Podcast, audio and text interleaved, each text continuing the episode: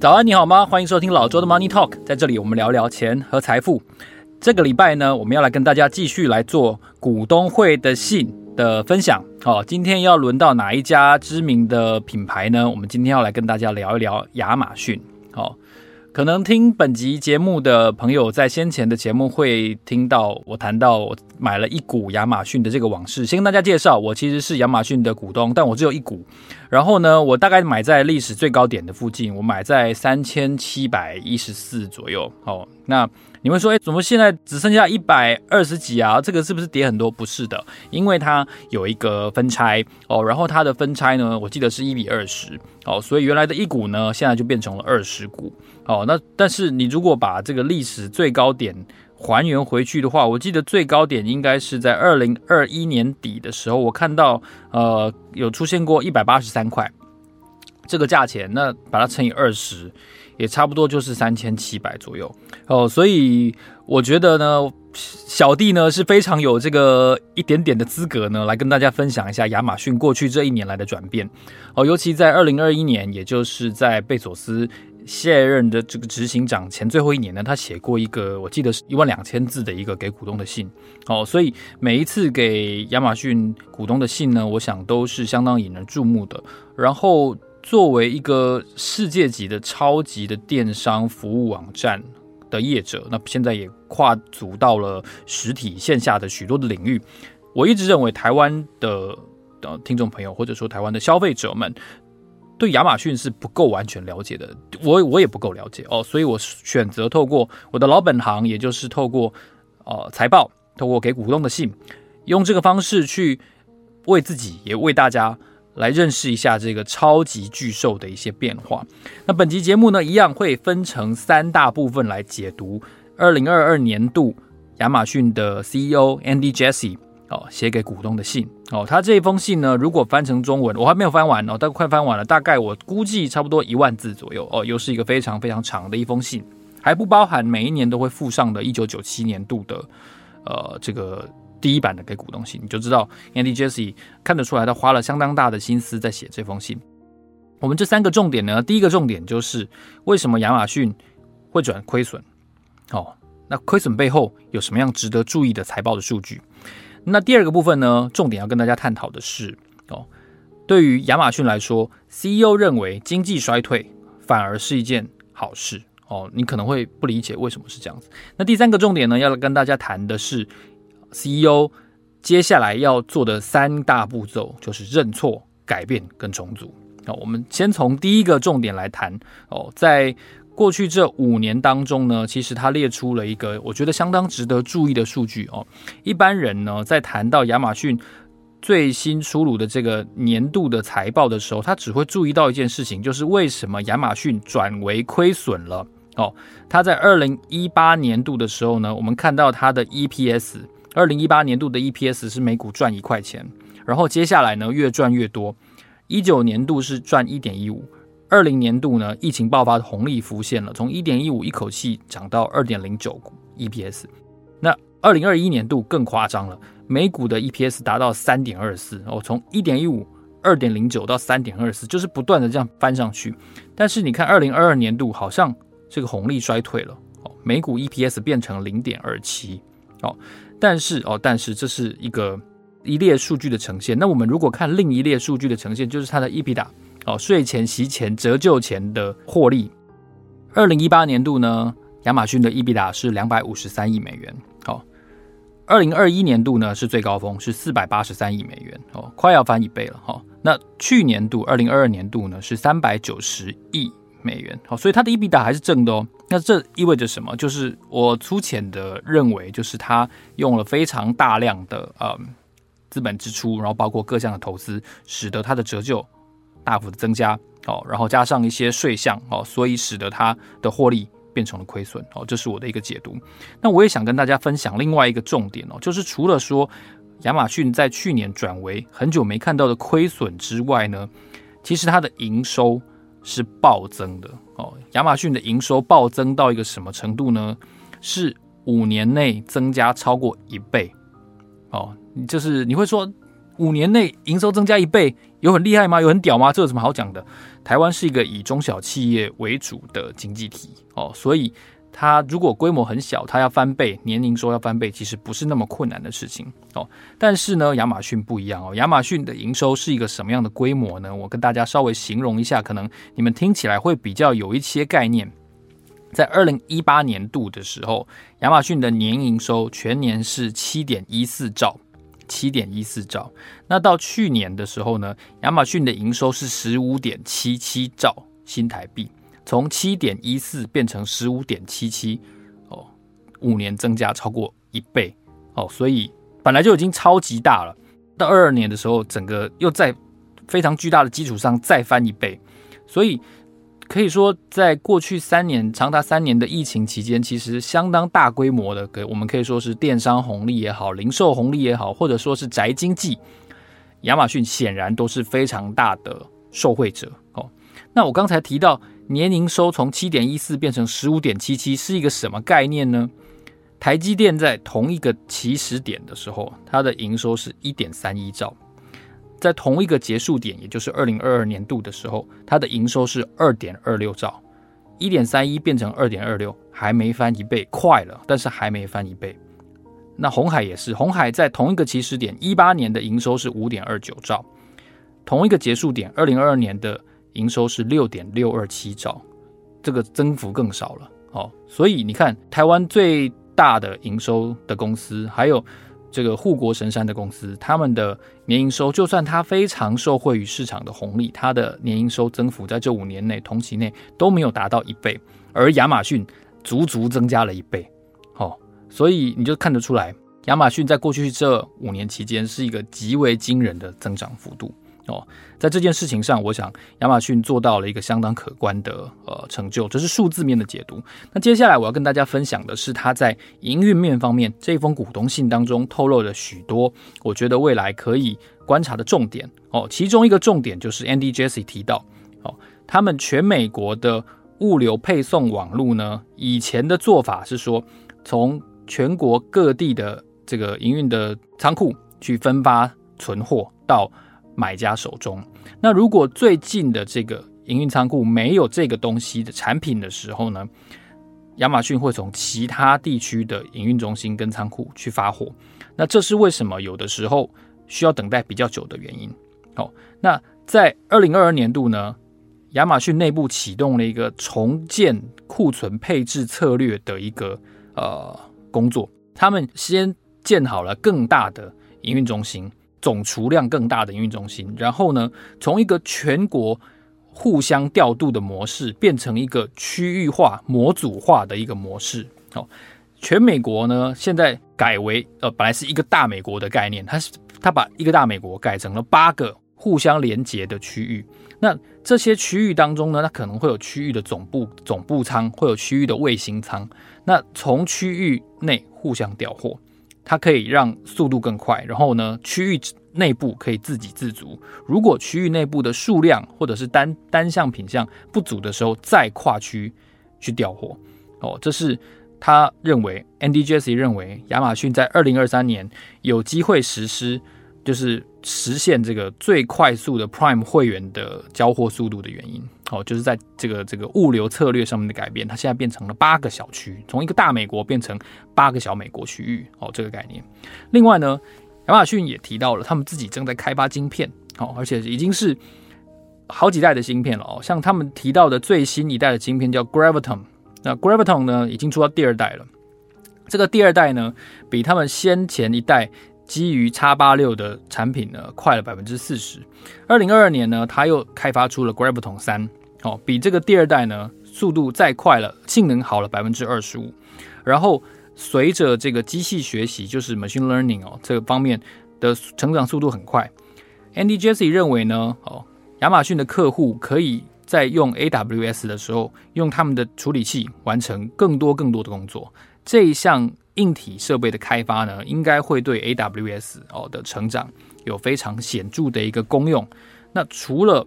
晶片之外，Andy Jesse 也提到哦，亚马逊他花了很长的一个篇幅说，未来几十年之内，他们如果在每一个领域都有发明跟创新的话，他们的核心就来自于现在正在努力投资的大型语言模型，也就是 LLM，还有生成式人工的智慧哦，当然就是类似 ChatGPT 这样这样的应用。那我们也都知道，过去这半年来可以说是寡占了这个生成式人工智慧话题的，当然就是微软。OpenAI，好，还有 Google，呃，就是这双方的这个角力的阵营，比较少人把亚马逊跟人工智慧连在一起。不过，像是他们的 Prime Air 的无人机操作，然后到 Alexa 的这个语音操作的界面，然后到 AWS 里面内建的许多给客户的机器学习的服务，其实 Andy Jesse 蛮有自信的。我自自己的感觉是他蛮有自信的说，亚马逊。的全体团队已经在自己的 LLM 的架构上面工作了相当一段时间。Andy Jassy 也相信，亚马逊自有的大型语言模型跟这个生成式的人工智慧，未来创造出来的服务将会大幅的改变跟提升一切的客户体验。然后呢，对于现在的卖家，对于品牌，然后对于所有的买家，都能够带来很不一样的服务哦。而且他也希望。让这个整个公司在降低成本上面呢，能够做出更大的一个贡献，然后让所有的公司，不管是大或小的公司，都能够利用亚马逊开发的生成式人工智慧来做机器学习，而且改善他们的流程。那这件事情呢，其实我觉得，除非你好好的哦读它的股东信哦，不然我觉得其实是是比较少见的。这是在人工智慧上面，亚马逊做出的一个。嗯，可以说是成果的发布吧，我可以这样理解。那另外在，在这个超市杂货方面呢，这也是亚马逊奠定当今地位的一个很重要的节点哦。这个节点就是购物嘛，哈，而且是日常哦生鲜的购物。Andy Jesse 提到呢，在美国哦，这种杂货超市呢，这个市场区隔价值八千亿美元哦，平均每一个美国家庭呢，每个礼拜要去购物大概三次到四次。亚马逊创业之后呢，不久就开始建立这个杂货超市的业务，然后花了二十年左右的时间，把自己打造成一个杂货类的超级巨人哦。他提到说呢，只要在超市当中，通常不需要控制温度的哦，不管是加热也好，或者是冷藏冷冻，比如说纸类制品哦，罐头食品、盒装食品。糖果、所有的零食、所有的宠物护理、个人健康、个人美容，所有这些不需要温控的东西、冷的东西、盒装的东西，都可以在亚马逊上面哦一次买足，这是他们建立的一个清单。而且对比于一般美国超市，大概同品项有三万种选择，就整家店里面有三万种选择哦。亚马逊提供的是三百万种选择哦，所以这是一个。无限货架的概念，好，这当然也是它能够呃在股价的评价上面能够甚至超越 Walmart，我觉得一个很重要的原因哦。而且同时呢，Andy Jassy 提到哦，现在网络配送，他们还愿意提供更大的包装、更大的尺寸哦，这是可能你在在实体店面比较碰不到的一个点哦。在此同时呢，他们也观察到，因为绝大多数的消费者购物还是习惯去到实体场所。哦，所以他们在前几年并购的这个 Whole Foods Market 呢，因为它是有机有机店嘛，哈，然后标榜的是天然的食材，所以他们并购下来之后，Whole Foods 是是持续用它原来的特色，去对于这个实体的超市做更大的一个影响力的品牌。所以 Whole Foods 呢，包括他先前开的这个呃一部分可以说是实验性的 Amazon Fresh，这两者呢，都是现在。亚马逊在努力积极的往实体去攻击的一个相当大的重点，所以从晶片，然后从从这个人工智慧，然后他们的杂货的实体的耕耘，然后到他们在重新配置购库存配置这个这个策略上面，其实我们看到亚马逊去年或者说过去这。五年其实做了非常多的事情，所以才能够让它实现营收翻倍这个非常不可能的、几乎不可能的一个成就哦。这是他们的第一个重点，就是到底财报的亏损背后你应该了解什么哦。那接下来呢，我们来谈一下第二个重点，就是 Andy Jesse 认为呢，其实经济衰退也好，或者说地缘政治的动荡跟紧张，对于亚马逊这个着重长期的公司而言，反而是一件好事。哦，怎么说呢？他在年报当中提到，他回顾二零零一年，就是 .com 泡沫破灭了之后呢，当时亚马逊因为成立不久嘛，哈，他们也受到相当大的影响，然后加上了这个当时经济的衰退跟九一一事件之后这个政治氛围的这个寒风，他们当时甚至必须要开信用状。去买库存哦，就是当时的供应链的关系，对于亚马逊也不信任到一个程度，就是他他已经不管你这个进多少货了，或者跟你往来多久了，就是你必须要开立信用状，你才能够拿到货哦。而且当时呢，因为亚马逊还很小哦，所以亚马逊只能在那个时候降价。大 Andy Jassy 提到，大多数的当时的品相都有降价。来刺激消费哦，所以当时其实二零零一年那个时候的美国的不管经济也好，或者说是整个呃达康泡沫后的消费，相对来说是审慎的，然后是寒风冷飕飕的，可以这样说。Andy Jassy 又提到，在零八年金融海啸之后呢，当时因为是房价引发的这个经济危机嘛，哈，所以。当时的亚马逊虽然已经比较茁壮了哦，但是他们在实体零售方面的成本结构还是大幅的去精简。但是呢，他们也希望能够同时维系一定程度的客户体验，不要太差哦。所以当时的转变，还有二零零一年的转变，都是背后成功的因素，都是他们愿意继续投资哦。着重长期效益这件事情，一直是亚马逊在在过去这几乎三十年时间当中非常重要的一个特色。那这个特色除了他们不计呃，也不能说不计啊，就是他们高度的愿意去尝试错误，然后去尝试投资未来。那他哪来那么多钱？他不配息哦。让我再提醒一次，亚马逊到现在是不配息的哦，因为他们把选择把金钱构建一个更。理想的，然后更全面由亚马逊主宰的未来。好，说到这个，商周前一阵子有做一个呃某某对比亚马逊这样子的的封面故事。我记得他的给某某的定位叫做万物企业，哦，就是就是 This company sells everything，哦，就就是这样的概念。我想对亚马逊的形容是非常贴切的，就是亚马逊几乎主宰了相当大部分美国人一天所需要的每个东西、每个服务，好，然后从睁开眼睛到晚上闭上眼睛睡觉。可能你都在用亚马逊的服务哦，那这是贝佐斯的一个愿景哦。还有那 Andy Jassy 也提到，就是他用 AWS 做例子哦，就是在金融海啸的那个时候呢，其实 AWS 在他们内部是一个刚刚开始的一个团队哦，他们隐隐约约知道 Andy Jassy 说，我们正在做成一些事情，那我们正在成就一些事情，但是这件事情需要相当大量的资本投入。而且当我们投入了之后呢，公司内部也反对，媒体也质疑，然后呢，股东也怀疑，就是到底为什么一家 online 的零售商的一个呃通路服务商，为什么他要投资做所谓的云端计算？到底什么是云端计算？它跟 online e-commerce 到底有什么关系？哦，为什么花这么多钱？为什么会赚吗？哦，这个。这就是一个短期效应跟长期效应互相角力的一个非常经典的例子。那我记得我在先前讨论嗯亚马逊的节目当中，我有跟大家分析或者说介绍过。我认为亚马逊能够如此的坚持所谓的长期效应，然后不被外界的各种的质疑跟杂音给影响，有一个很重要的原因是。贝佐斯当初本身啊，他们夫妻还没有离婚之前，他跟前妻 Mackenzie 离婚之前，他们共同拥有亚马逊的百分之十六的股权哦。你去看现在，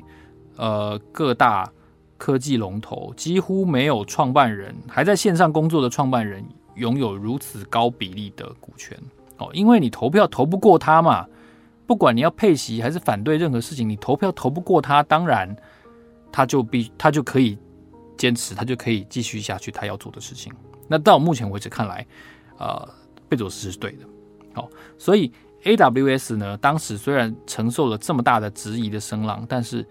因为贝佐斯继续下去，然后 Andy Jassy 是是 AWS 部门的的负责人，然后他们果然在后来创造了很大的公司的价值哦，他也成功的领先了很多的竞争对手哦，所以所以他们希希望加快创新，所以他们胆子比较大了，所以 Andy Jassy 就写写到说，从金融海啸到现在已经过了十五年，AWS 现在年营收是超过八百五十亿美元。哦，你可以想象，从最初一个小小的团队，讲什么都被靠腰哦，要什么钱都被靠腰的那个那个哦小媳妇的那种那种惨况，到年营收八百五十亿美元，然后最终他的部门负责人成为了亚马逊的 CEO。哦，你就看得出来这一个呃团队或者说这个巨兽了，因为年营收这么大哦，它已经变成一个第一个获利能力很强，然后第二个它已经是跨国性的的企业，第三个它有能力帮政府管理最机密的资讯。哦，甚至成为基础设施的一部分啊，这是相当高等级的认可了。所以，所以 Andy Jassy 的写讲了一句话，他说：“如果我们在零八到零九年那两年之间，我们有任何一次放慢了对 AWS 的投资的话，那今天亚马逊就会是一家绝对不一样的公司。那不一样显然是比较弱的意思哦。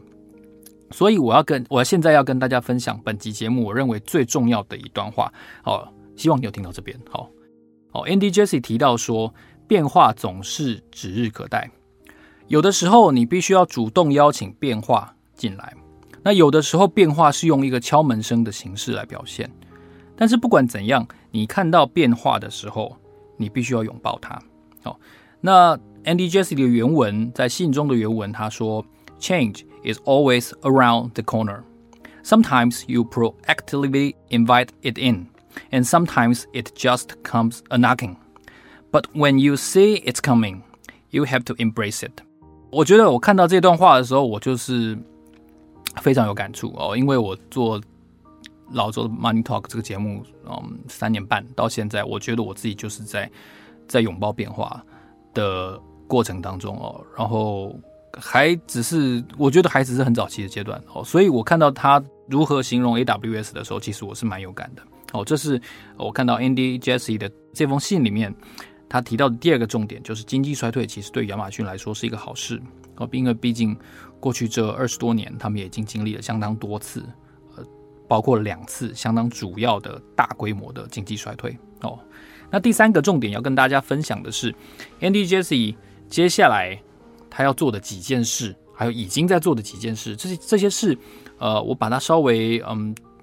概括一下，我觉得包括了认错，包括了改变，还有重组。哦，Andy Jassy 提到呢，在年报出炉的几个月前，整个高层团队把所有的业务哦逐项分拆，所有的专利，所有进行中的专案，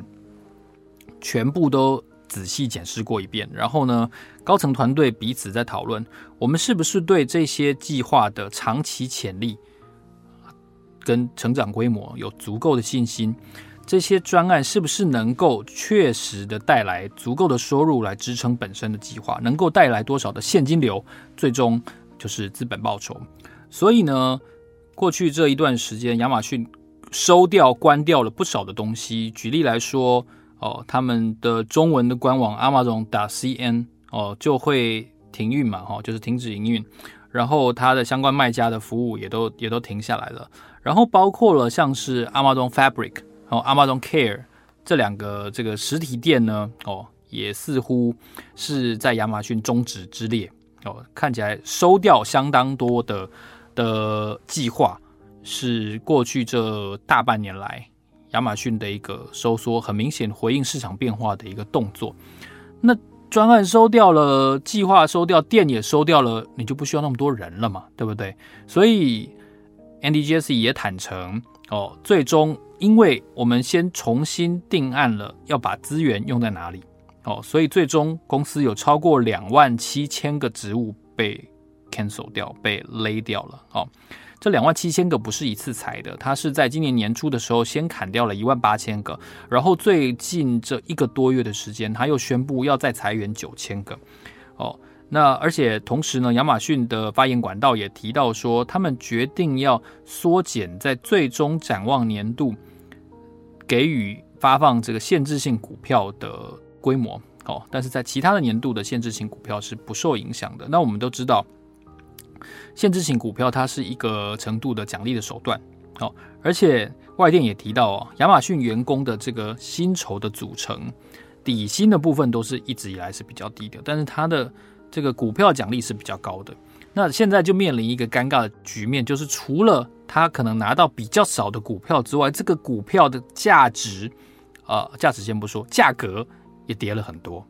哦。所以你真正能够行使这个权利的时候，它的价格是掉了非常多的哦。如果以分拆后的价钱来看的话，我买的那个最高价的附近大概最高是一百八十三嘛，那现在大概一百二十二嘛。哦，最惨的时候我记得好像还跌破一百吧，就是赔超过百分之五十，就是啊，就是。虽然只有一股，但那一股也也是十万新台币哦，所以那个 那个腰斩的感觉真的是啊、很很久没碰到了哦。那我我我是为了去，我是为了去去股东会才买的这个股票哦，因为因为亚马逊股东会是一个很有趣的一个场合。好，然后在裁员之外呢，其实一个非常鲜明的一个亚马逊的特色，在矽谷或者说在全美国被提到就是。从今年五月开始，也就是刚刚过去的那一个月，亚马逊强制要求所有的员工至少要每个礼拜三天要回办公室上班哦。那 Andy Jesse 对这个强制措施，而且蛮严格的措施的说法呢，听起来非常的嗯头头是道哦，也很很有道理哦。他说呢，许多亚马逊发明过的、做过最好的事情，它都是有一个突破的关键点。这个关键点，也许是人们在开完会的时候留下来讨论，在白板上想出来的，或者说在开完会走回自己位置上，两个人互相谈话的时候想出来的。啊，或者是他突发奇想，然后带着这个 idea 去找同事、去找主管做做出来的。而且他提到说，发明往往是混乱的。哦，这个我非常同意，就是发明一定是呃用一个意想不到的方式去解决了一个嗯沉积已久的问题。哦，所以他们坚持，他们坚持，亚马逊认为。一定要让所有的员工每周至少回三天办公室。哦，至少你最起码这个这个办公室比较有人气嘛，哈，这是他们坚持的一个点。所以，我们从这三个点当中，我们看到了一个整体来说，我观察是 Andy Jesse 的时运其实不太好，因为他从接任 CEO 以来，其实股价是喋喋不休的哦。他可以说接在最高点附近，这真的是很衰的一件事情，对一个新人来说。他不新，但他在这个新手的执行长任内，实在不是一个很好的开头哦。那在他接任之隔年，就立刻开始出现了呃魔鬼般的升息，然后出现了大通膨，然后而且呃科技业巨头在在美国跟在欧洲其实仍然是被针对的，包括我们最近我们还看到就是亚马逊跟 FTC 的这个隐私权的这个争议呢，最终亚马逊还是掏钱。跟 FTC 和解了哦，所以 Andy Jassy 相较于前任贝佐斯，我感受上，我认为 Andy Jesse 在砍人，在砍钱，然后还有一个很重要的是，他减少实验，减少创新的频率跟规模，还有花费。那这对于亚马逊来说，当然对一般生意来说是是很合理的，但是对亚马逊来说，他那个无限创新的那个野心跟那个规模。哦，难免我觉得会受到影响，所以啊，这个接下来会不会有更多嗯收缩跑出来？我觉得是值得观察哦。对于亚马逊这个超级年营收十五兆的这个超级巨兽来说，是一个非常值得观察的重点。好，以上就是要跟大家分享的三个我读了亚马逊 CEO 哦万字长信的心得。如果你喜欢这期节目的话呢，欢迎你在 Apple Podcast 或者是在 First Story 留言，然后按五颗星，然后呢告诉我你想要看到什么样的公司的新闻，或者是最近的商业的动态。好，期待你跟我互动。好，老郑的 Money Talk，让我们下期见，谢谢，拜拜。